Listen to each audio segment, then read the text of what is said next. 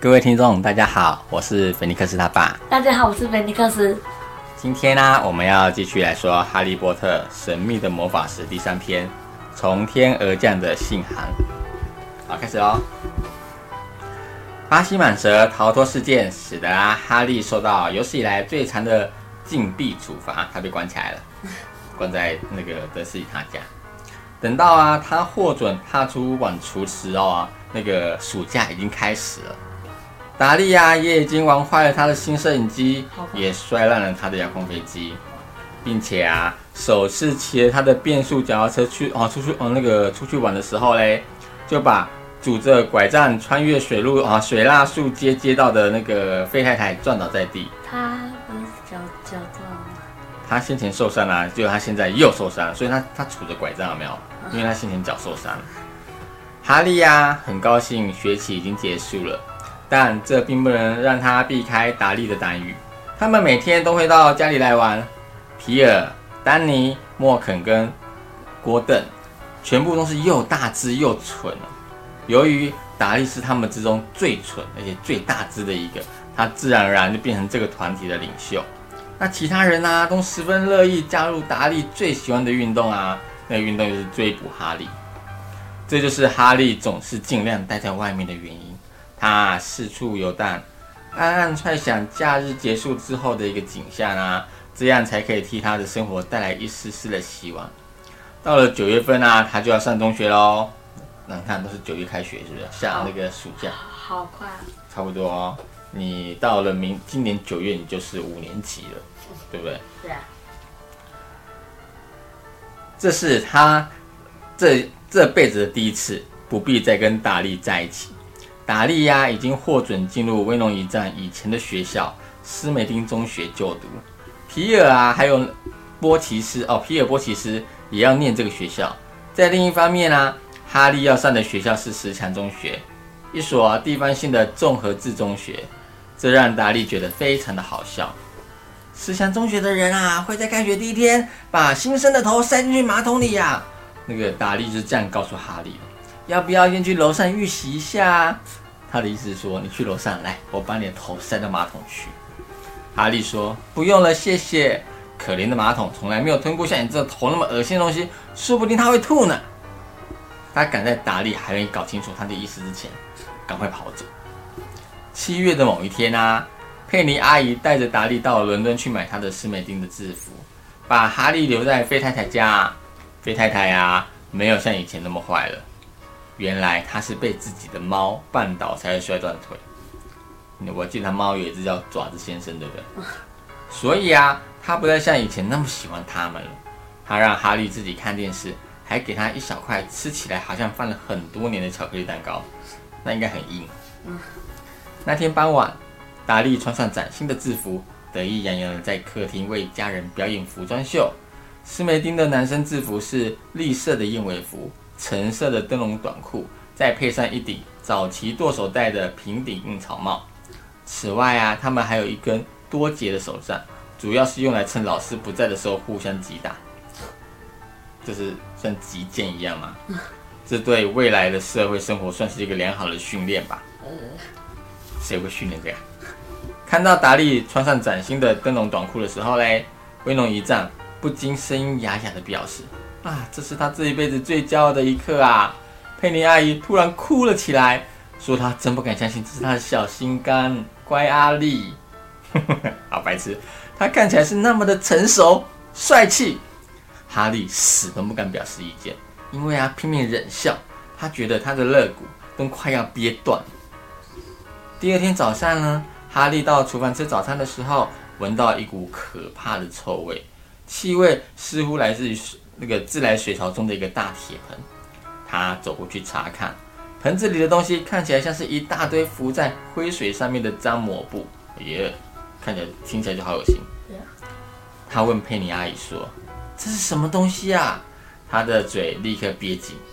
每当他胆敢发问的时候嘞，那个佩妮阿姨都是这样的表情。佩妮阿姨说：“这是你的新制服啊！”在那个灰色的水的破抹布。哈利再次看了那个铁盆，他说：“哦，我不晓得还得把它弄得那么湿呢。”佩妮阿姨很生气的吼说：“不要那么笨！我现在正在替你把达利的旧衣服啊染成灰色的，等我染好以后啦，看起来就会跟大家制服一模一样啦。”真的吗？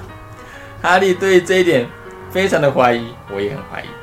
不过嘞，最好还是不要跟他争论了。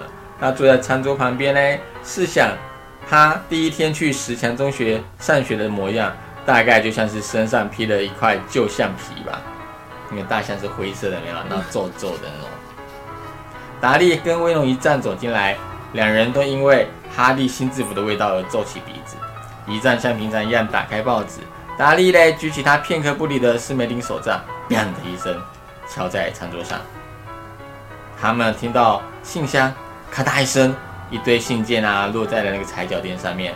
一站的声音在报纸后面响起，说：“去拿信，达利。”那达利就说：“叫哈利去拿，去拿信。”哈利叫达利去拿，用你的斯梅丁手杖推他去。达利，大家就推来推去，最后面还是达利去了，还是哈利去了哦。哈利呀，闪过斯梅丁手杖，走出去拿信。踩脚垫上面呢，躺着三样东西：一张威农一站的姐姐寄来的明信片，他现在在。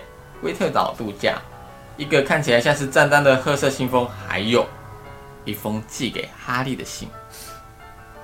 哈利捡起信，望着他发愣。他的心啊，就像一根大橡皮筋似的轰然弹起。没有一个人，这个辈这一辈子从来，没有一个人写信给他。这会是谁呀？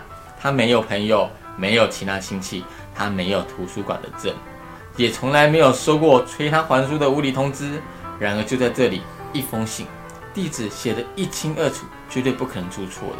它上面写着：萨里郡小会阴区水蜡树街四号楼梯下的晚厨哈利波特先生收。信封啊是尾带黄色的厚重羊皮纸的纸袋，地址是用翡翠绿色的墨水写成的，上面没有贴邮票。哈利用颤抖的手翻开了信封，看到后面盖了一个。紫色盾的呃，紫色盾徽的蜡印，然后以前的那个信啊，就是国外的信比较讲究的，他们会用蜡，用蜡把那个信封封起来，让别人不要打开。现在都是用胶水、贴纸或者双面胶。然后一个大大的 H 字啊，就是印在那个那个啊蜡印上面，周围啊环绕一头一头狮子，一只老鹰，一只獾，还是鹳。环跟一条蛇，一战呢在厨房里喊着：“快点，小子，你究竟在蘑菇什么？检查那个油包炸弹吗？”他为了自己的幽默而咯咯的笑着。哈利呀回到厨房，眼睛依旧离不开他的信件。他把账单和明信片递给了一战，然后坐下来慢慢拆开黄色的信封。威龙一战打开了账单，不悦的嗤了一声，再把明信片翻过来。马基生病啦！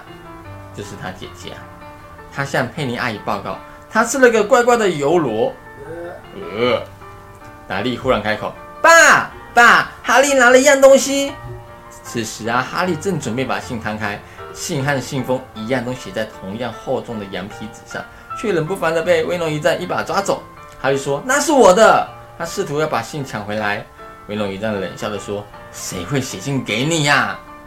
用一手抖开了信纸。低头瞥了一眼，他的脸就像交通号志灯似的，迅速由红转成绿，而且啊，变化还不仅止于此哦，在短短几秒之内，又变成了腐坏麦片粥的灰白色。他喘着气说：“佩佩佩妮！”达利想要抢过来看，维农一站把信举得老高，不让他抓到。佩妮阿姨好奇的接过信，看了第一行，在那一瞬间，她看起来仿佛就要昏倒了。他一把抓住咽喉，发出了窒息的声音。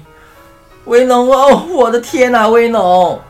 他们两个面面相觑，好像完全忘了哈利跟达利的存在。达利不习惯被忽略，还用斯梅丁手杖在他的父亲的头上用力的敲了一下。他大声的说：“我要看那封信。”哈利愤怒的说：“是我要看，那是我的信啊！”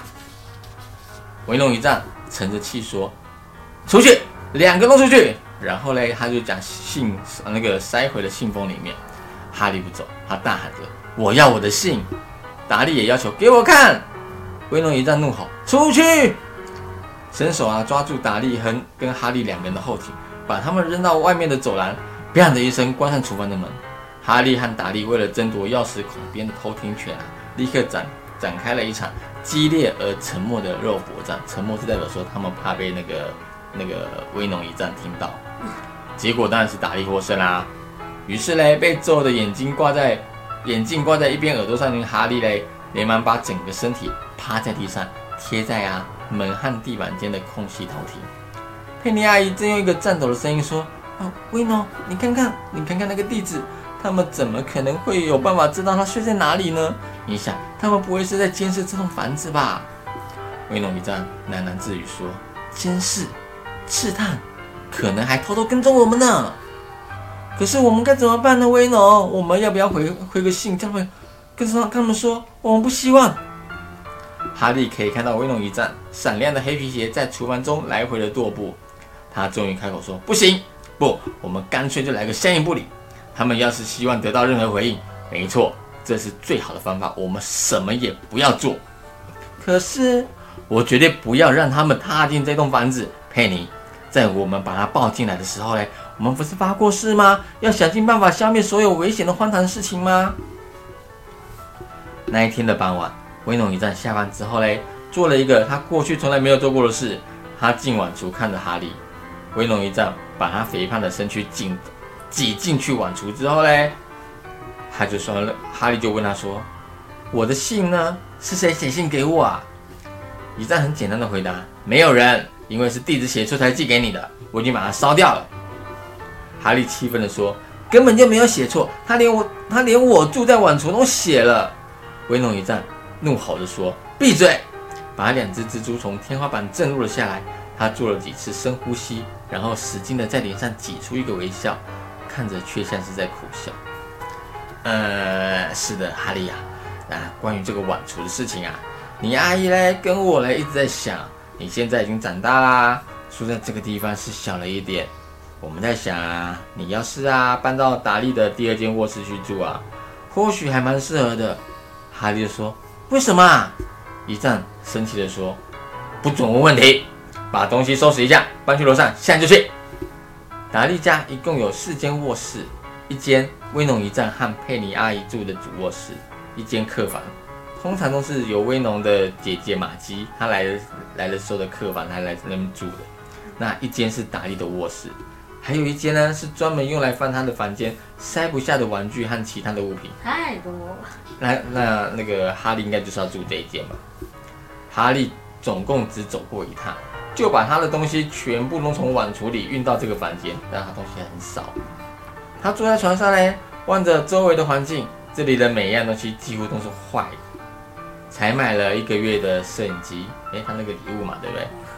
放在一辆达利曾经用来撵隔壁家小狗的推车上面。撵隔壁。那个小狗真可怜。角落搁置着达利第一台的电视机，这是他他在看他最爱看的电视节目的。的时候停播的时候嘞，他在很生气、盛怒之下一脚踩破。还有一个大鸟笼，里面原本有住的一只鹦鹉，达利亚带去学校用它交换一支真正的气枪哦。现在这个气枪呢，被一头，它的一头被达利做完了，搁在那个架子上面。其他的架子上面摆满了书，这些书是这个房间唯一看起来完好如新的东西。你知道为什么吗？因为他都没有看。对，你也很少在看。哪有？你要多看。楼下传来达利缠着他的母亲耍赖的哭闹声。我不要他住在那里呀！我需要那个房间，叫他出去。哈利叹口气，伸展四肢躺在床上。要是在昨天啊，他可以为了搬到这里而放弃一切。但是现在，与其啊搬到这里拿不到信，他宁愿带着信回到他的破烂碗橱啊。第二天吃早餐的时候，大家都变得非常的安静。达利真的气坏了，他尖叫着用他的斯美林手杖。一直敲他的父亲，因为他很生气呀，他就是坏小孩，故意钻吐，狂踢他的母亲。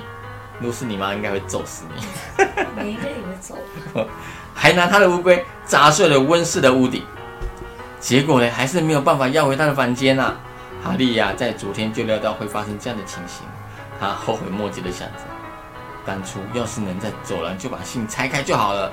维诺一战和佩妮阿姨。一直脸色阴沉的互相对望。信件今天的信件送到的时候嘞，威龙一战似乎想要对哈利示好，所以啊，他叫达利去拿信。他们听他用斯梅丁手杖一路敲敲打打穿过走廊，接着他放声大喊：“又有一封信！水拉树街四号最小的卧室，哈利波特先生。”威龙一战发出脖子被掐住的喊声，从椅子上跳了起来，飞快地跑向走廊。哈利嘞紧跟紧跟在他的身后。威龙一战必须又抓又扭的把达利按倒在地，才因为达利也不想把信给他，才可以把信件夺过来。又因为哈利从背后抱住他的脖子，过那个过程更加的困难。在经过一分钟左右的混战，每个人都被斯梅丁手上打了好几下。威弄一战总算站起身来，大口大口的喘着气，手里紧抓着哈利的信。他气喘呼呼的对哈利说。回去你的晚厨，我是说，回去你你的卧室楼上那一间。达利，走开，快走！哈利呀，在他的新房间里不停的绕圈子踱步啊。有人知道他搬出啊，搬出了晚厨，而且也好像知道他并没有收到他的第一封信，这表示他们会再试一次吧。他决定了，这次无论如何，他一定要拿到信。他想到了一个计划，一个很厉害的计划吗？我们来看一看啊。修好的闹钟在第二天早上六点响起，哈利连忙关上闹钟，静悄悄地穿上了衣服。他绝对不能吵醒德斯利全家人。他连一盏灯都没有开，偷偷摸黑溜下楼梯。他准备走到水蜡树街的街要等邮差哦。他想要在邮差来的时候，第一个时间就把信拿到手，还蛮聪明的。抢先一步把四号的信件拿到手，他的心剧烈的跳动，蹑手蹑脚的。穿过黑暗的走廊，朝着大门走去。哎呦！哈利吓得跳到了半空中，他踩到踩脚垫上面一个又大又软的东西，一个活的东西。耶！楼上的灯光迅速的亮起，哈利惊恐的发现那个又大又软的东西是谁？其实就是他的椅子，是德斯里，德斯里威农。没脸的脸还是肚子之类的？威农一站呢？他就裹着睡袋睡在大门口，显然就是为了要阻止哈利去做他正想要去做的事情。他对哈利狂吼了半个钟头，才命令他去泡杯热茶。哈利也惨兮兮的逃，赶紧逃进了厨房。等他回到大门口嘞，信件刚好送达，落在了威龙一站的大腿上面。哈利可以看到三封信哦，三封信哦，写着绿墨水的字迹的信。他准备开啊开口讨信，他说。我要，威农一战却当着他的面把信撕成了碎片。威农一战呢？那一天他没有去上班，他留在家里，然后把信那个信箱钉死。他嘴里含着一把钉子，对佩妮阿姨解释说：“看到了吧？只要啊没有办法再投递，他们就只好放弃喽。”啊，我不确定这是不是真的有用呀，威农。哦，这些人的脑袋奇怪的很，佩妮。他们跟你跟我不一样啊！维农一站，一边说一边努力的敲着一枚钉子，钉子上呢还粘着佩妮阿姨端给他的蛋糕哦。他边吃蛋糕边钉那个信箱。星期五至少有十二封信送达。哇！你，一封一封三封十二封。哇！既然没办法经由信箱，那就全部改道，改从门底下推进来，改从门的两边看进来。有几封甚至从楼下的厕所的小窗户里面塞进来。维农一战再度留守在家里，在烧掉所有的信件之后呢，他拿起了锤子、钉子，把前门、后门、四周围的空隙全部都钉上了木板，现在谁都出不去喽。他边干活边哼唱：“你垫脚走过郁金香，这是什么歌？我不知道。垫脚走过郁金香之类的，我不会，我不会唱。只要啊有一点点的声响，他就吓到惊的一跳。好，接下来礼拜六喽。礼拜六，事情开始完全失去控制。二十四封信哦，一封一封，三封，十二封，二十四封，哦，已经到二十四封哦，double 喽。二十四封信寄给哈利的信，顺利的潜入这栋房子。他们潜进潜进来了，他们捆成小捆，分别藏在两打蛋里面。有满脸迷惑的送奶服务员。透过客厅的窗户递给佩妮阿姨，维农一战愤怒地打电话给邮局和卤肉的农场，想要找个人来听他发牢骚的时候嘞，佩妮阿姨用食物处理机把这些信全部搅成了碎片。达利惊讶地问了哈利说：“究竟是什么人啊，会那么想要跟你联络啊？”好，星期天，星期天的早上，威农一站坐下来用早餐的时候嘞，显得很疲累，气色又差，神情却十分的愉快，因为他很高兴的跟大家说：“星期天是不送信的哦。”一面把果酱抹到他的报纸上，今天不会有那些该死的信件送过来。就在他说话的时候嘞，有某种东西咻咻咻咻咻的从厨房的烟囱灌了进来，不偏不倚的砸到他的后脑勺。下一刻，三四十封就像子弹一样从壁炉中噼里啪啦的弹射出来。德斯里家人忙着闪躲，连还要还要闪躲，你知道？哈利跳起来想要抓住其中的一封信，出去，出去！维农一战呢，抓住哈利的手腕，把他摔到走廊去。在佩妮阿姨跟达利抱着头跑出厨房之后呢，威龙一战就砰的一声关上大门。他们可以听到信件依然源源不绝地涌进厨房，在墙壁跟地地板之间弹来跳去。威龙一战说：“就这么办吧。”一面维持冷静的口吻，一面把大把大把扯掉脸上的胡须。我要你们在五分钟之内全部回到这里，准备出门。我们要离开这个地方，只要带上几件衣服就好了，不准有其他意见。脸上大半的胡须被扯落的他看起来非常的危险吓人，所以啊，没有人敢提出任何的意见。十分钟之后嘞，他们奋力拆开被木条封死的大门，坐上车，飞快的驶向高速公路。达利在后座抽抽搭搭的哭泣。刚才在打包行李的时候，他想要把他的电视机、录影机、电脑全部都塞进他的运动背包。啊啊，不是都坏了吗？他的运动背包应该是哆啦 A 梦那个四度空间的口袋，你知道？你说那个百宝袋啊？对，耽误了不少时间，所以呀、脑袋被他的父亲捶了好几下。他们向前行驶，再继续向前行驶，甚至连佩妮阿姨都不敢开口询问他们究竟要开到哪去啊！每隔一段时间，威能一站就会故意绕过一个急转弯，往相反的方向走了一段回头路。每次这样做的时候，他口中就会暖，就会念念有词的说：“甩掉他们，甩掉他们。”他们一整天啊都不曾停下来吃过东西。到天黑的时候，达利开始大声的哀嚎。这辈子啊，他从来没有那么惨过。他饿得要死，错过了五个他想看的电视节目，也从来没有隔着那么长的时间没有坐在他的电脑前面，痛快的炸死一个外星人。那是他的游戏。车子呢开到了一个大城市的郊外时，维农一站终于在一座外貌阴森的旅馆前停了下来。达利和哈利共住在一个有着双人床和梅丝床单的房间。达利呼呼大睡，哈利清醒地坐在窗台上，凝视着下方流逝的车灯，默默地思索。隔天哦，第二天早上，他们吃了一些不新鲜的玉米片和夹了冷罐头番茄的吐司当早餐。才刚吃完，旅馆的老板就走到了餐桌前。啊，抱歉啊，请问一下，你们之中有一位哈利波特先生吗？柜台那里呀、收了一百封像这样的信，一百封，一百封，一百封，对，从三四十就变成一百封。他举起其中的一封信哦，大家都可以很清楚的看到上面用绿墨水写的地址：寇克沃斯铁路风景旅馆十七号房，哈利波特先生说。哈利呀、伸手去抓信，维农一站，猛地推开他的手，那个女人睁大眼睛的望着他。维农一站说：“我去拿信。”飞快的站了起来，跟着他走出了餐厅。几个钟头之后嘞，佩妮阿姨胆怯的提出意见，他说：“干脆回家吧，你觉得这样是不是比较好的，亲爱的？”威农威农一站却好像完全没有听到。至于他究竟在找什么，车上没有人摸得着半点头绪。他开车带着他们驶进森林的深处，走下车，往周遭的环视一圈，摇摇头，回到车上，再继续向前行驶。此后，同样的过程又分别在一片新耕的农田之中，还有一座吊桥的正中央，还有一座立体停车场的顶楼，重新的演变了一遍。达利呆呆的询问了佩妮阿姨：“爸爸发疯了是不是啊？”此时啊，已经接近了傍晚。